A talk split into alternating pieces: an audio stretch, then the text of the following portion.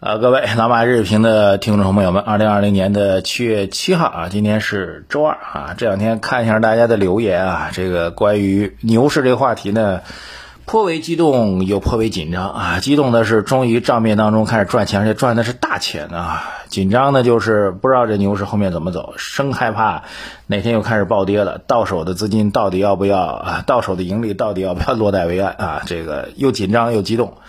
非常好的方法啊！这个我们在周末啊推出了一档全新的节目，叫做《马到财到》啊。这档节目刚刚录制，就周日推出来。这期呢，专门讲了关于牛市的那点事儿哈。牛市到底真相如何？作为投资人怎么去看待啊？这个牛市当中，如果从这个投资收益角来讲，有几个可能被您忽略的问题，我们已经推送给大家了。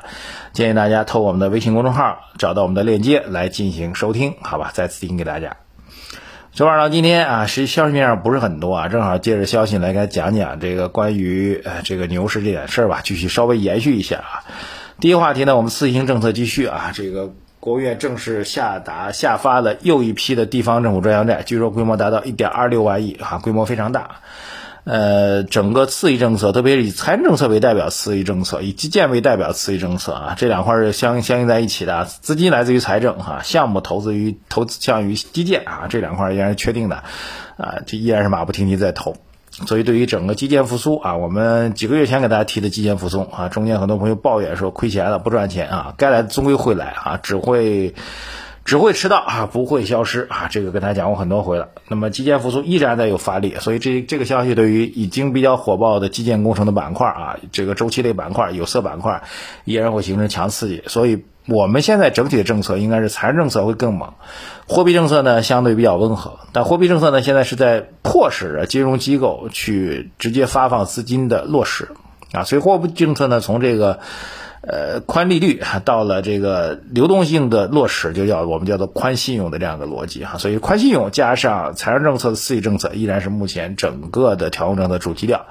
对于全年经济形势呢，现在不用太过悲观啊，还是很负责任告诉大家，二季度经济数据最终好的会好过市场的总体预期哈，这是一个最大的一个伏笔哈，这也是牛市的一个基础啊，这是第一个点。第二点，海外继续大涨啊，海外已经涨得我们都快。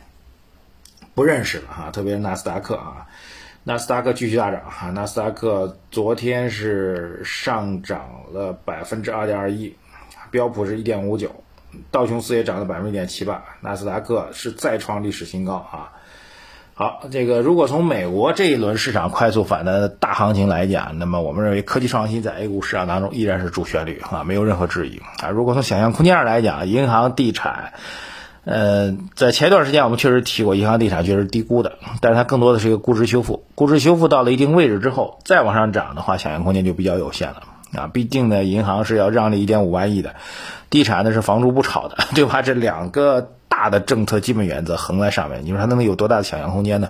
所以，如果从牛市的基本逻辑来讲，市场确实进入到牛市的话，那最终结果一定是哪个板块有想象空间，哪个板块一定是市场最为热捧的。啊，想象空间一定是来自于科技创新，一定是来自于创业板、科创板为主的这样一些投资标的。啊，后面还有几个方向值得关注啊。第一个，科技创新是国家战略啊，未来会有大量的资金去支持。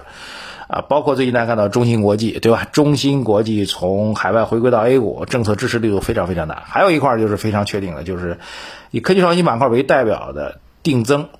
我记得这个创业板定增新规出来之后，我曾经做过一个评论啊，那时候有很多人说定增就是从我们散户这里圈钱，错。当市场行情走牛走好的时候，定增就会构成一个利好啊，它意味着上市公司拿出不多的钱，获得一部分未来可以预期的收入或者利润，这部分利润又会对应于现在市场已经非常明显的很高的一个估值啊，让整个上市公司的总体市值和估值又在大幅度增长，所以在牛市当中，定增会构成持续不断的利好，只有在牛市当中。创业类的公司喜欢去做定增，创业类公司喜欢去把业绩释放出来的一个重要的原因。所以，一般在市场行情好的时候，上市公司也希望把自己的业绩做得漂亮一点。这样的话，加上估值的一个高弹性，那么整体市值可以大幅度增长啊。所以，对于科技创新类的板块来说，整个的市值快速增长将会是牛市的一个重要的推动力量，也是市场的想象空间所在啊。相应的呢。低估值板块可以涨啊，但是回到估值中枢之后，我们到时候会提醒给大家啊，银行地产回归到估估值中枢之后，这个整个市场的投资逻辑还是会回归到科技。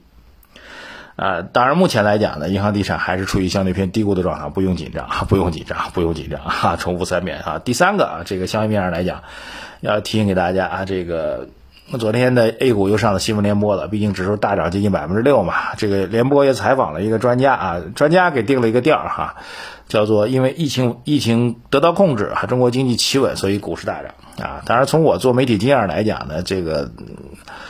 虽然是官方的权威大媒体啊，但是选择什么样的观点去表达、去解释市场的上涨呢，也具有一定的偶然性，也不用太过的在意它。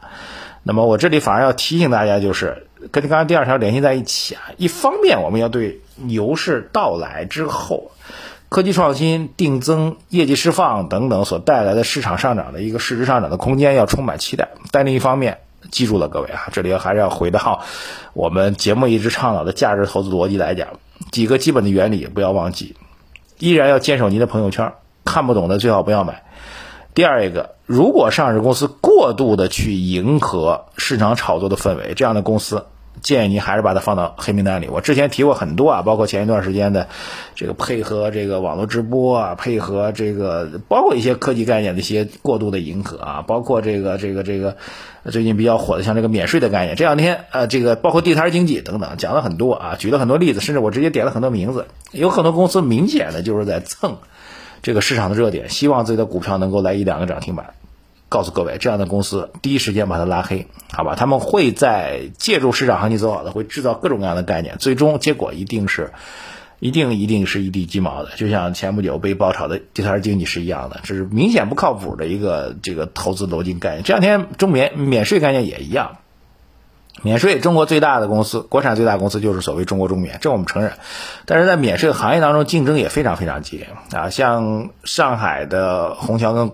浦东两大国际机场里面入驻的就不是中免啊，就是日上，对吧？那么还有国外的叫做 DFC，对吧？这些机构在免税市场行业当中已经占有很大的优势了。即便有些新的公司突然获得了免税的一些牌照，比如王府井，比如昨天还还有谁？像上海的百联好像也在申请免税牌照。很遗憾告诉大家，这个市场并不是说你来了给了你牌照就能赚钱的，市场竞争已经非常非常激烈了。进来之后拿不到货源，没有没有的没有免税的柜台给到你都很正常，一分钱都可能都赚不到，甚至还是亏钱。所以，类似于这样的跟风炒作的公司，还是提醒给大家，坚决不要去碰，好吧？我我觉得，即便是在牛市当中，也要回到基本的市场投资逻辑。第三个点，与其去压个股，去搏傻个股能够赚到大钱，不如踏踏实实的，还是做好大类的趋势分析，根据大类的趋势分析来布局。我们放在长期角来讲，大类趋势所获得的收益，可能在单独一两天。比您盯的那些个股要差一点，但是放在一个足够长的牛市周期当中来讲，它的收益会更高。而且一旦市场出现调整的话，相应的调整幅度也更小。这是我必须要给大家讲清楚的，好吧？再总结一下今天市场的基本逻辑：市场处于牛市当中啊，政策支持力度依然偏强，经济复苏的力度好于预期，这是牛市的最大的基础。牛市第二个，牛市的基本逻辑依然会从低估值复苏转回到科技创新为主，上市公司的。定向增发、对外并购、业绩释放，这是未来牛市最大的一个投资方向。第三个，坚守价值投资逻辑，能力圈之外的事情最好不要做。那些跟风炒作、肆意扩大市值的公司，坚决把他们拉黑。